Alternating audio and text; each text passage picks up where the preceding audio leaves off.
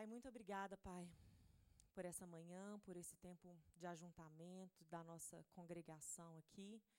Eu oro para que o Senhor continue nos ministrando.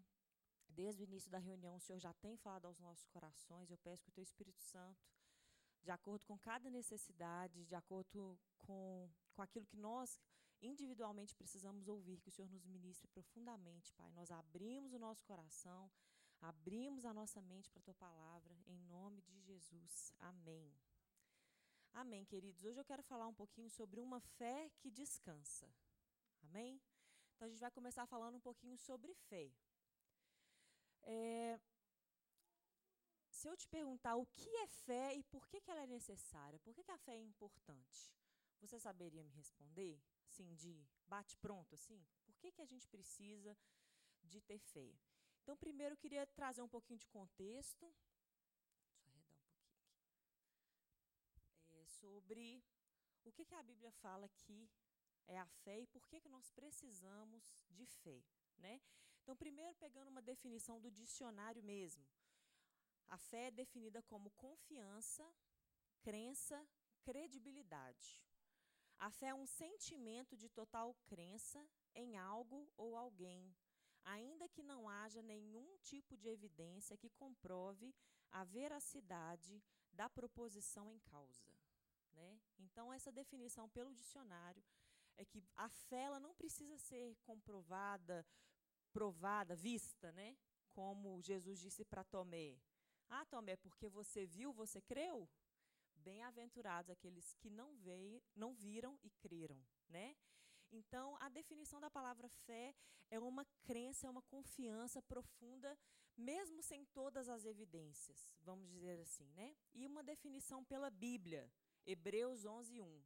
Ora, a fé é a certeza daquilo que esperamos e a prova das coisas que não vemos.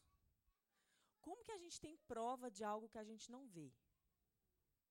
Sabe aquela, aquela aquela convicção que a gente tem no nosso coração, aquela convicção profunda, que ninguém tira essa certeza do seu coração? Essa é a fé. Né? É uma certeza, uma convicção, é a prova de coisas que nós não conseguimos enxergar, mas nós temos certeza, nós cremos de todo o coração. Essa é a fé. Né? Eu acho que todo mundo já sabe o que é fé, já sabia o que é fé. Mas eu queria falar alguns versículos da Bíblia que nos demonstram a importância da fé. Então, primeiro eu quero, aqui na nossa conversa, na nossa meditação nessa manhã, te mostrar como é importante nós termos fé e nós crescermos em fé. A fé ela é aumentada, ela é eu vou mostrar isso também através da palavra, né? Nós podemos crescer de fé em fé. Então, primeiro versículo que eu quero te, te falar está em Marcos 9, 23. Jesus disse para um homem que estava desesperado para que o filho dele fosse curado. Jesus disse para um homem: Se podes, porque o homem chegou para Jesus, né, depois você pode ler o capítulo inteiro, essa história, Marcos 9, 23. E o homem, naquele desespero, falou: Senhor, se o Senhor pode, faz alguma coisa. E a resposta de Jesus foi: Se podes, tudo é possível para aquele que crê. Jesus voltou para ele, né? Se podes, tudo é possível para aquele que crê. E o homem, naquela situação, ele disse: Eu creio, mas ajuda na minha falta de fé. Não, eu creio, eu preciso dessa cura, mas me ajuda, Senhor. E o Senhor curou aquele menino, né? Mas olha o que a Bíblia fala: tudo é possível para aquele que crê. Gente, Vamos pegar no pé da letra mesmo, sim. O próprio Jesus dizendo: tudo é possível para aquele que crê. Nenhuma montanha é tão alta, nenhum obstáculo é tão intransponível para aquele que crê. A fé é importante? Aí a gente pensa e fala assim: Uau, eu quero Deus, eu quero ter mais fé. O próprio Jesus dizendo: tudo é possível para aquele que crê. Não há limites, não há impedimentos. A fé é capaz de transportar, transpor qualquer obstáculo. Quem não queria ter uma enorme fé, uma fé inabalável? Outro versículo. Porque pela graça vocês são salvos, por meio da fé. E isso não vem de vocês, é um dom de Deus. A salvação só é possível por meio da fé. Aí eu te pergunto: a fé é importante? Queridos, a salvação, a nossa salvação, só é possível por meio da fé. Quem morreu por nós? Jesus. Quem é o sacrifício perfeito e eterno? Jesus. Quem, pela graça, graciosamente, cheio de misericórdia e de amor, se doou, se entregou por nós. Quem fez tudo pela nossa salvação? Jesus. Porém, sem fé, não existe salvação. Para que nós sejamos salvos, por mais que toda a obra da salvação foi feita e consumada por Deus, pelo Pai, pelo Filho, pelo Espírito Santo, nós precisamos crer. Se não cremos, não tem como sermos salvos. Isso é muito forte. Porque Jesus ele se entregou por todos aqueles que creem. Olha a importância que a Bíblia dá para a fé, para nós crermos no Senhor. Ou seja, a fé é o caminho único para a salvação. Como nós precisamos de fé. Outro versículo importantíssimo, Hebreus 11, 6. Sem fé é impossível agradar a Deus sem fé, é impossível agradar a Deus. Gente, é difícil você achar uma palavra impossível na Bíblia. Mas aqui a gente encontrou uma. Sem fé, é impossível agradar a Deus. Pois quem dele se aproxima precisa crer que ele existe e que recompensa aqueles que o buscam. Essa palavra está falando, sem fé é impossível agradar a Deus. Nada adianta os sacrifícios, as liturgias, os rituais, o nosso esforço em sermos bons, se o nosso coração é incrédulo. Nada adianta eu fazer mil coisas, me esforçar de mil maneiras, se o meu coração não crê. Sem fé estamos distantes do Senhor. Então a Bíblia fala: sem fé é impossível agradar a Deus. A importância da fé. Mais um versículo. Romanos 14, 23. E tudo que não provém de fé é pecado. Nessa situação aqui, havia uma discussão a respeito da alimentação. Comer carne ou não comer carne?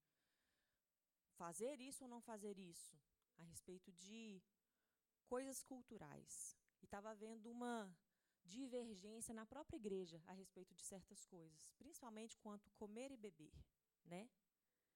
E o apóstolo Paulo ele fala: tudo o que não provém de fé é pecado. Você quer comer? Você crê que todas as coisas foram feitas pelo Senhor para você usufruir, que está liberado, você faz isso honrando a Deus, então coma com a consciência tranquila. Você quer não comer honrando a Deus? Você faz isso com uma consciência de que você está honrando o Senhor. Não coma com a consciência tranquila. Mas o que você fizer, faça por meio de fé. Porque se você fizer com a consciência pesada, sem fé, com incredulidade, isso é pecado. Olha a importância da fé. Tudo o que não provém da fé é pecado. Romanos 14, 23. E o último versículo, antes da gente continuar, que eu queria falar sobre a importância da fé, está em João 11, 25. Disse-lhe Jesus: Eu sou a ressurreição e a vida. Aquele que crê em mim, ainda que morra, viverá.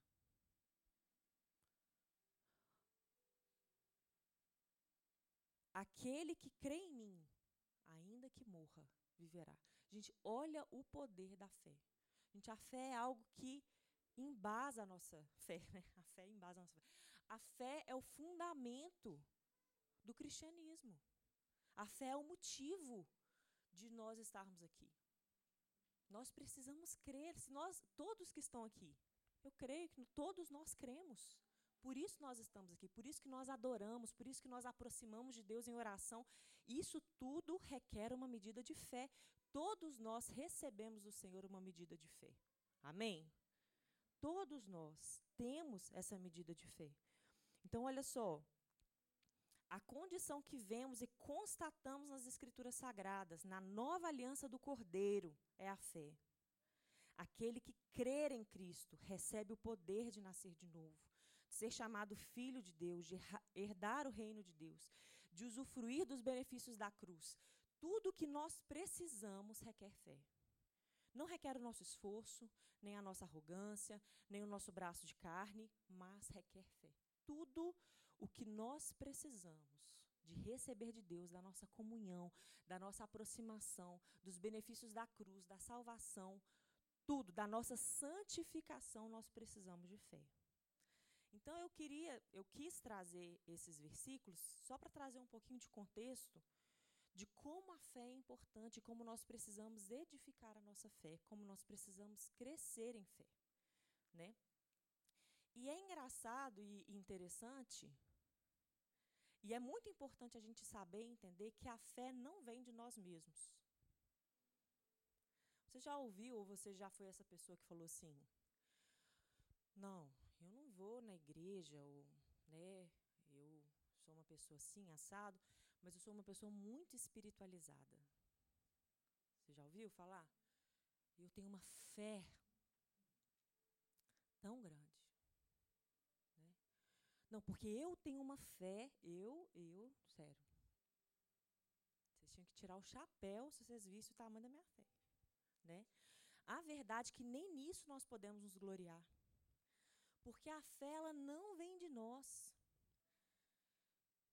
Então, por mais que a gente entenda sobre a importância da fé, eu orando e, e, e, meditando sobre essas coisas que eu ia falar hoje, eu ficava assim, Deus, eu preciso de mais fé, eu preciso de mais fé, eu quero crer mais, né? E hoje eu quero falar com vocês como a gente aumenta a nossa fé, como a gente edifica a nossa fé, como a gente se aprofunda mais na nossa fé, se é uma coisa que não depende de nós. Biblicamente, como que é isso? Né? Como que isso funciona? Então, eu queria trazer três referências que temos na Bíblia, na palavra, como gerar fé ou como edificá-la. Tá? Eu estou falando aumentar a fé, mas é no sentido de edificar a fé. Amém? Então, o primeiro ponto, a fé vem pelo ouvir. Isso a gente ouve muito aqui na igreja, né? A fé vem pelo ouvir e ouvir a palavra de Cristo. Romanos 10, 17. Como consequência, a fé vem pelo ouvir as boas novas. E as boas novas vêm pela palavra de Cristo. Quando nós ouvimos, quando nós ouvimos o que Jesus fez por nós, o grande amor que ele teve por nós, tudo que Deus Pai, Deus Filho e Espírito Santo fizeram em nosso favor, esse amor nos constrange. A Bíblia fala que a bondade do Senhor nos conduz ao arrependimento. E por mais que nós não nos sentimos dignos, nós recebemos essa graça com muita gratidão no nosso coração. Nós cremos e nos tornamos filhos de Deus.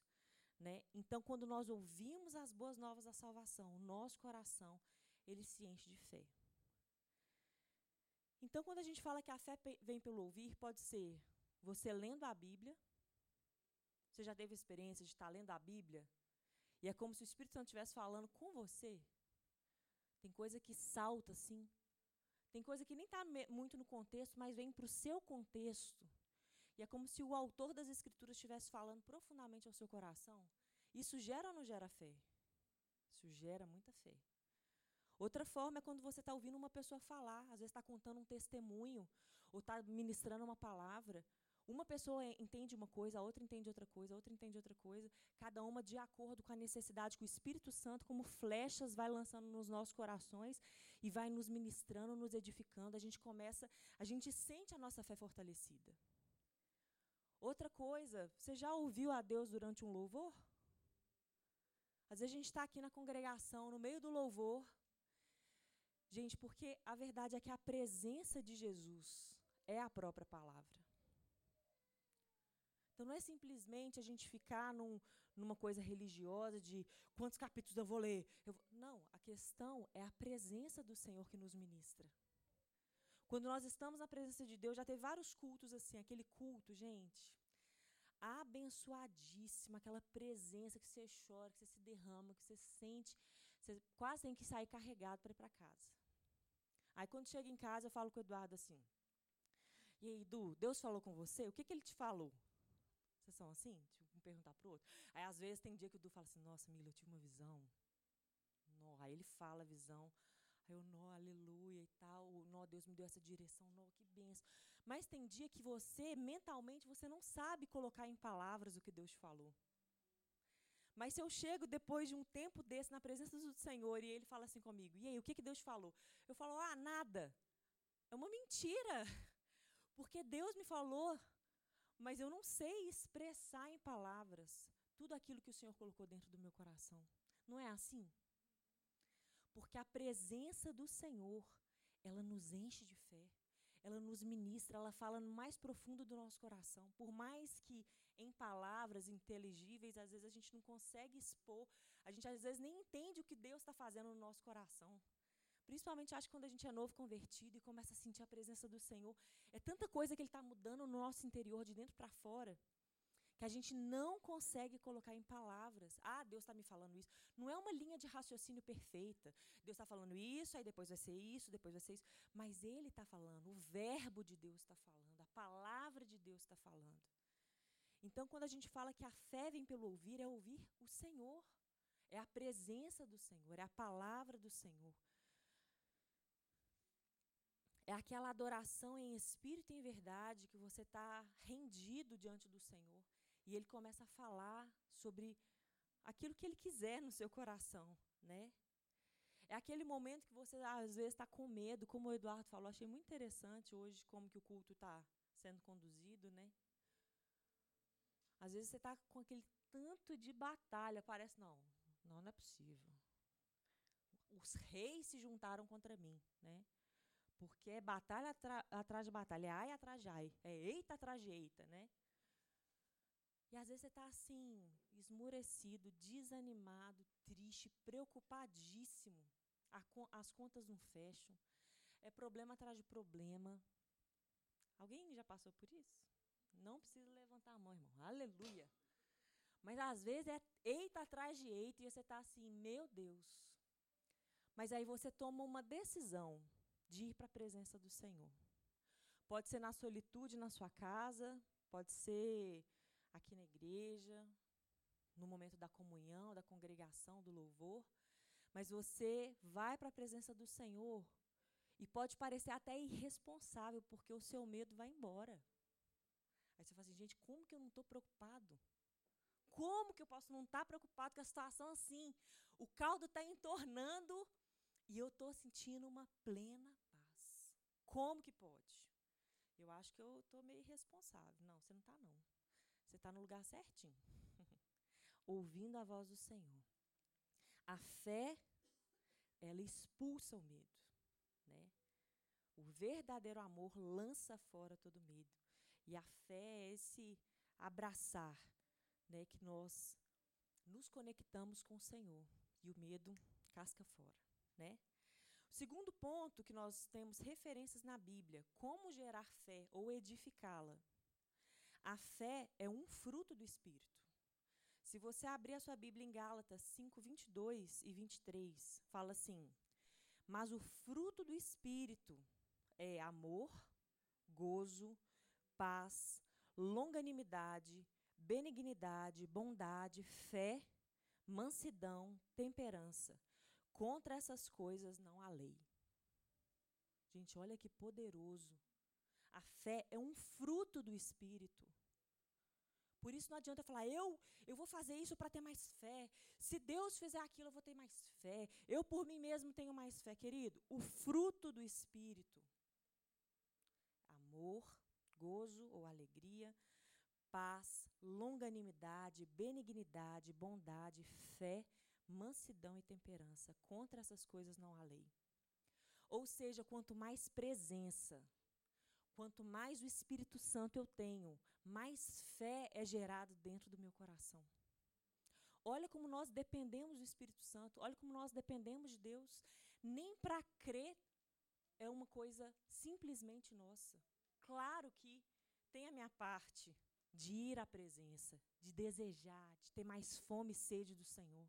Isso eu posso pedir ao Senhor. Deus, me dá mais fome, me dá mais sede. Eu quero mais o Senhor, né? Ninguém, um anjo não chega na sua casa e te carrega para a igreja. Te obriga. Você vai. Aí o anjo com a espada lá, desembanhado. Não, você precisa pegar suas pernas. Às vezes você está triste. Às vezes você não está num dia legal. Às vezes você está chateado, mas você levanta e vai. Quem aqui todos os dias você te dá uma vontade de orar, mas não uma vontade de orar. Tem dia que dá. Mas tem dia que você tem que ser extremamente intencional de buscar a presença do Senhor. Não é verdade? Então, o primeiro ponto, a fé vem pelo ouvir e o ouvir a presença.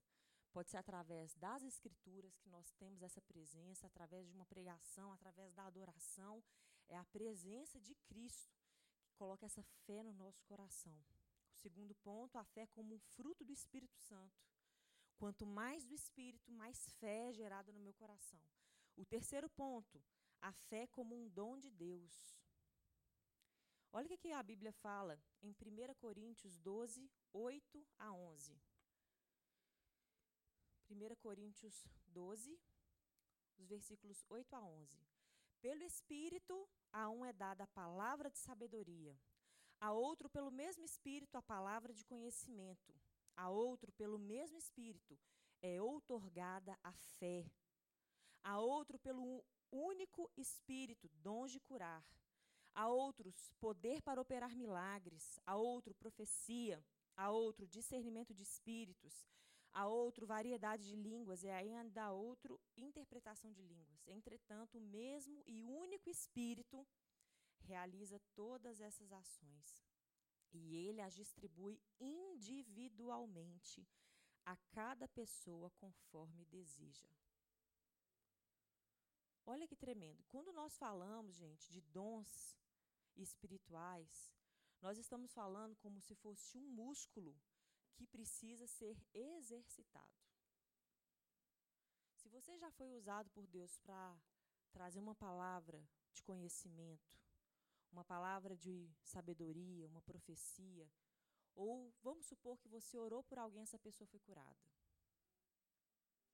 Queridos, às vezes o Senhor, ele te deu um dom. Ele te deu e ele não toma, ele te deu esse dom. Mas como que você vai exercitar esse dom?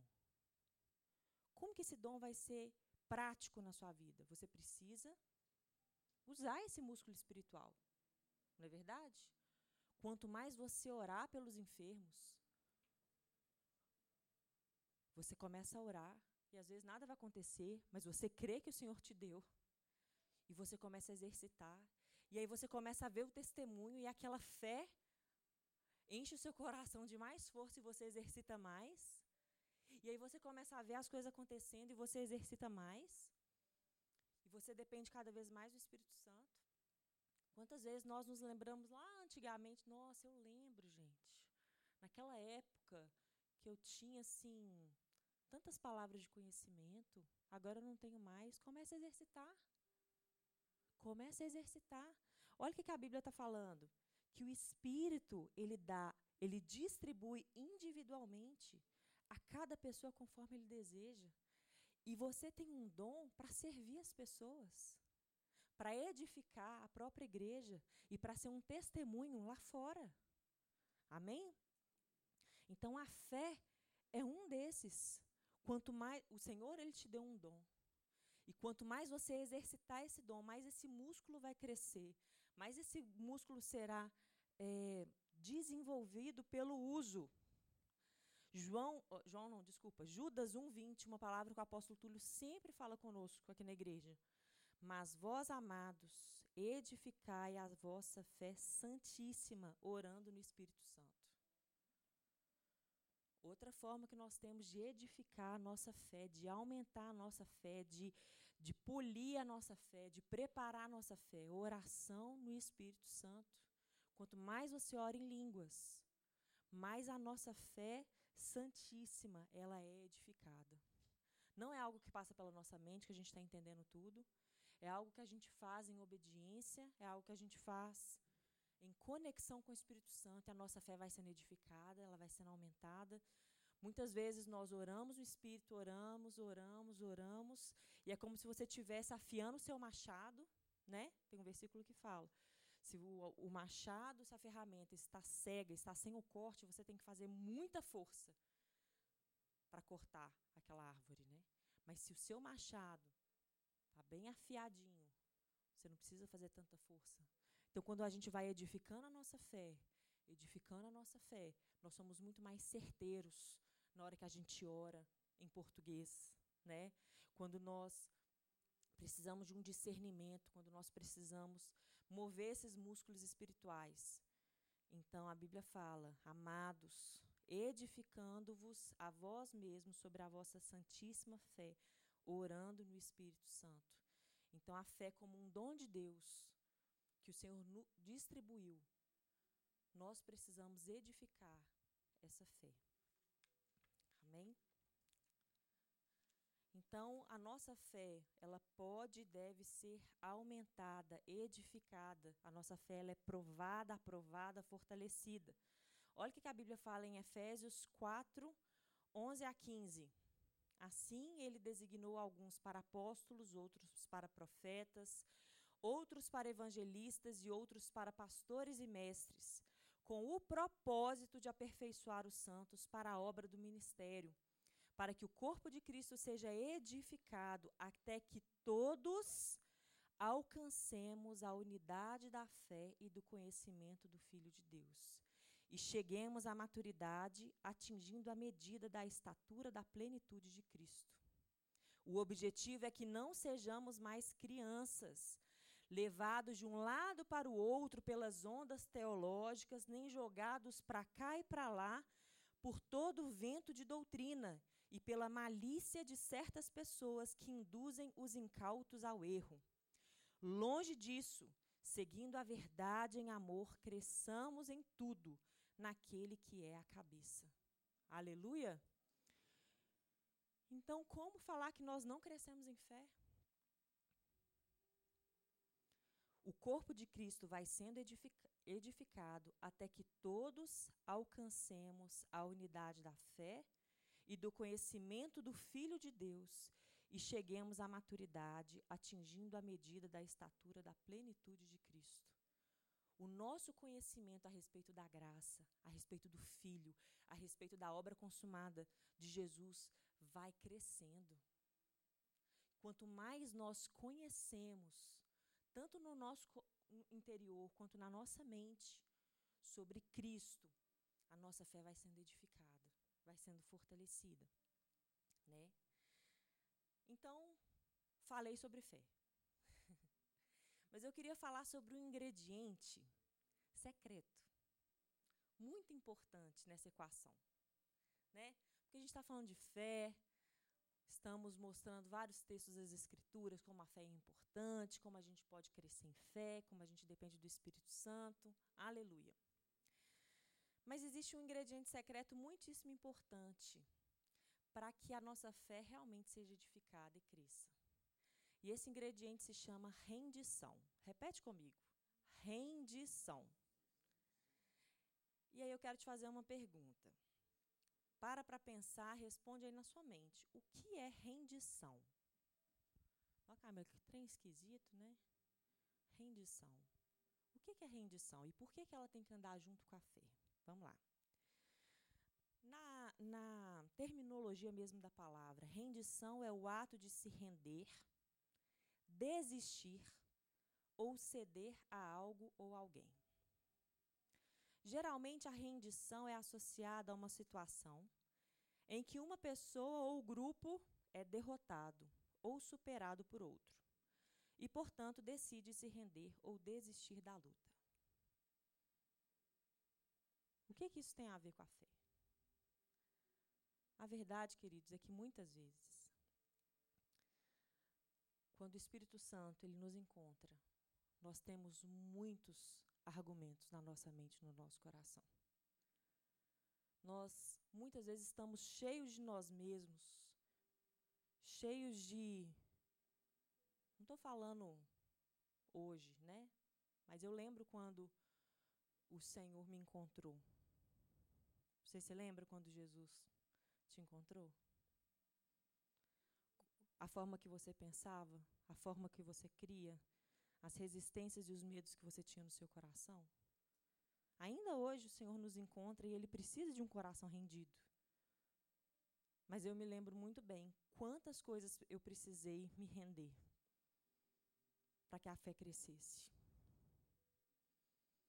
A fé não cresce com esforço, mas com rendição. É um lugar de submissão a Deus que nos leva a uma fé cada vez maior. Quando o Espírito Santo te encontra, ele encontra um coração quebrado. Um coração quebrado ou quebrantado, contrito, rendido. Sabe o perdeu o playboy? Não é o perdeu o mané, não. Perdeu o playboy. Mas naquele sentido que o Espírito Santo ele te encontra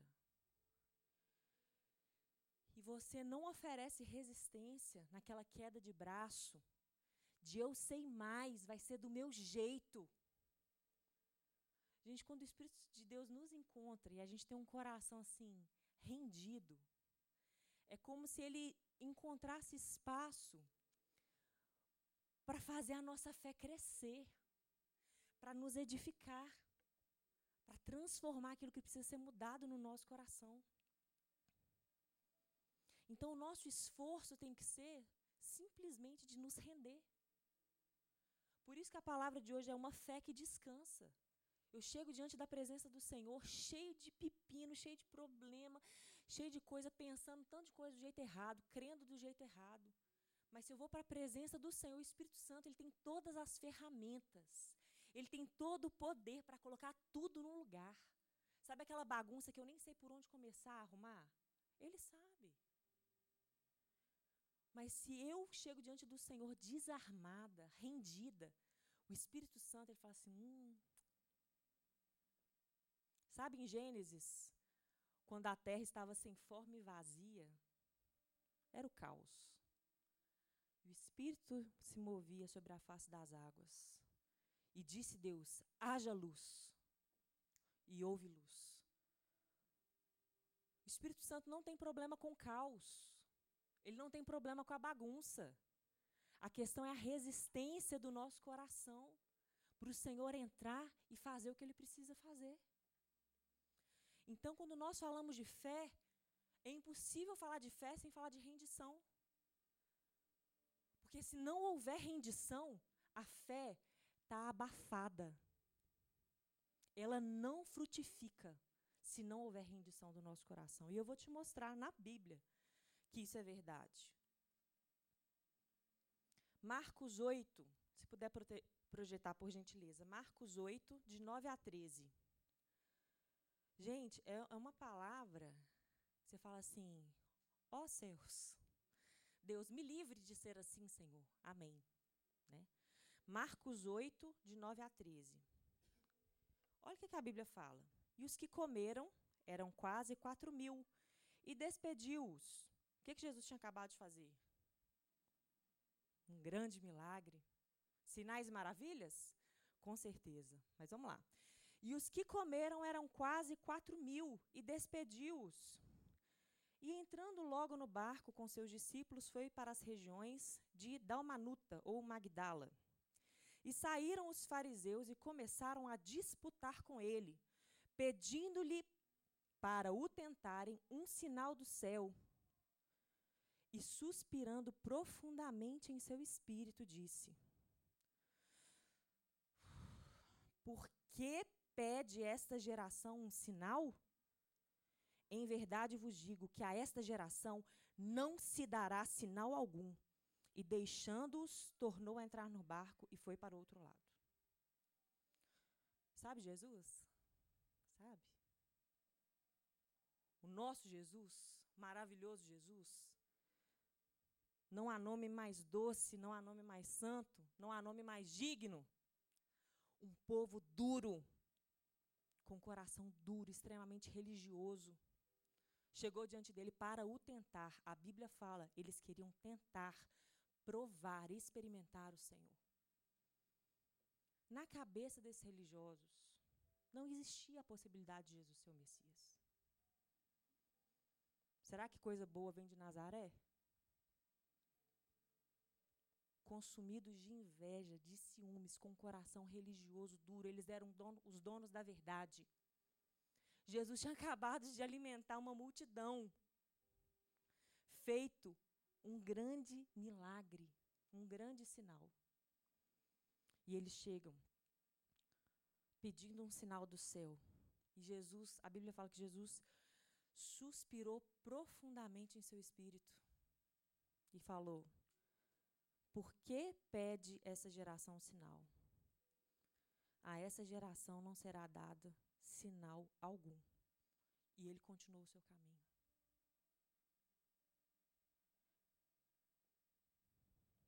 Olha outro texto, Marcos 15, 29 a 32. Na crucificação do nosso Senhor, os transeutes lançavam-lhe impropérios, gesticulando a cabeça e exclamando: Ah, Tu que destróis o templo e em três dias o reconstróis, agora desce da cruz, salva-te a ti mesmo. Da mesma maneira, os chefes dos sacerdotes e os mestres da lei zombavam dele entre si, exclamando: Salvou a tantos, mas a si mesmo não pode salvar-se. Que o Cristo, o Rei de Israel, desça agora da cruz, para que o vejamos e creiamos. E de igual modo, os que com ele foram crucificados o insultavam. Para que o vejamos e o creiamos.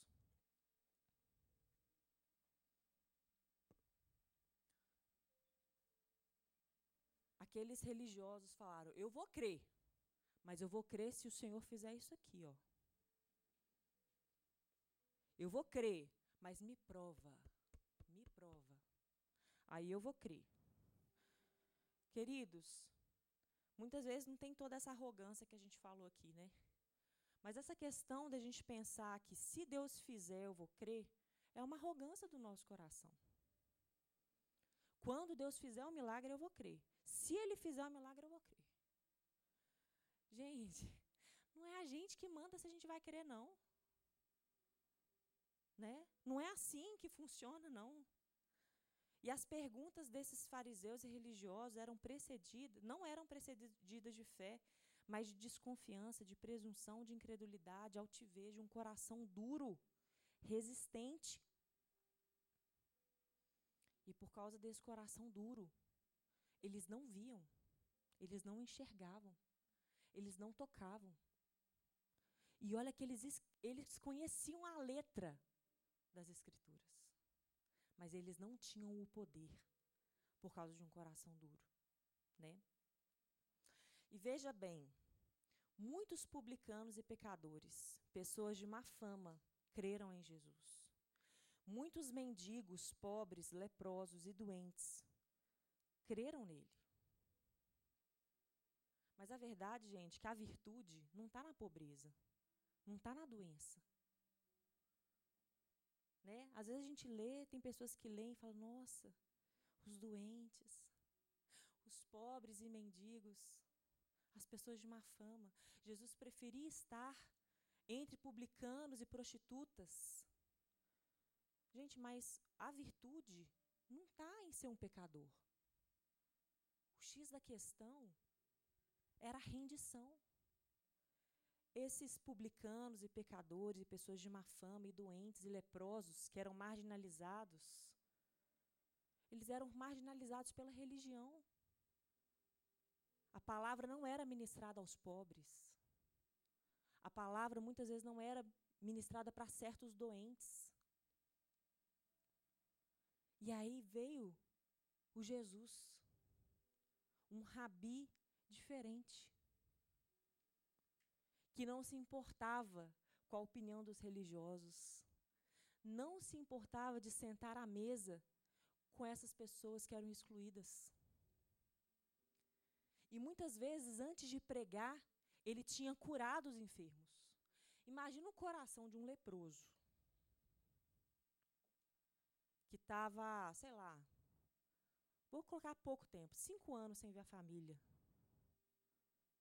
Ele todo detonado, não tinha tratamento na época. E Jesus o toca e o cura. Coxos, aleijados, cegos. Imagina hoje, no nosso tempo, a gente começar a ver o próprio Jesus aqui, dentro da nossa igreja, e tocando e curando. E depois ele vai ministrar. Como está o seu coração para receber as palavras de Jesus? Essas pessoas pareciam esponjas quando eu recebi as palavras de Jesus. Muitos creram. Imagina o gadareno. Jesus, por favor, deixa eu ir contigo. Não, você vai ficar. E a gente vê que o gadareno ele pregou na, naquela região, em várias cidades daquela região. Porque ele recebeu. Eram pessoas que sabiam que precisavam de um Salvador. Eles sabiam que precisavam. Eles sabiam que eles eram indignos. Eles sabiam que eles estavam levando uma vida errada. Então, quando Jesus chegava com aquelas palavras de vida, eles recebiam aquilo. Muito, não todos, nem todos creram, mas muitos creram. Mas a Bíblia também fala, por outro lado, o mesmo Jesus que jantava com publicanos e pecadores estava constantemente nas sinagogas. Quando a gente está lendo a Bíblia, quantos sábados a gente vê, parece, né? Não sei. Mas parecia que todo sábado Jesus estava na sinagoga ensinando. E na sinagoga era um outro público. Eram pessoas de outra classe social e Jesus estava lá pregando para eles também.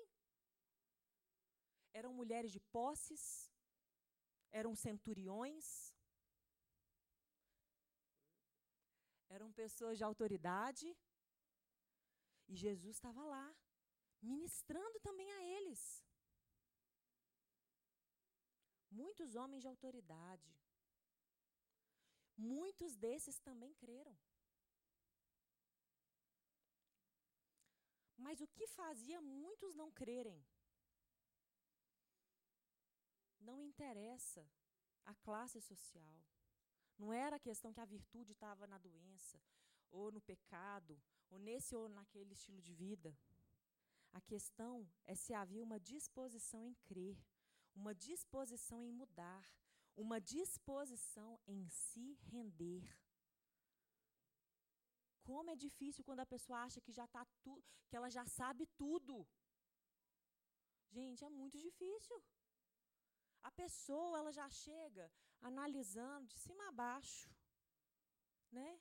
E acha que já sabe tudo. Eu sou o detentor da lei, eu sei. Gente, é, e é estranho porque por mais uma pessoa que ela é hipócrita, ela pode não ter noção do tamanho da hipocrisia, mas ela sabe que ela é hipócrita, gente. Ela sabe, não é possível. Ela sabe. Ela manda a pessoa fazer uma coisa que ela não faz.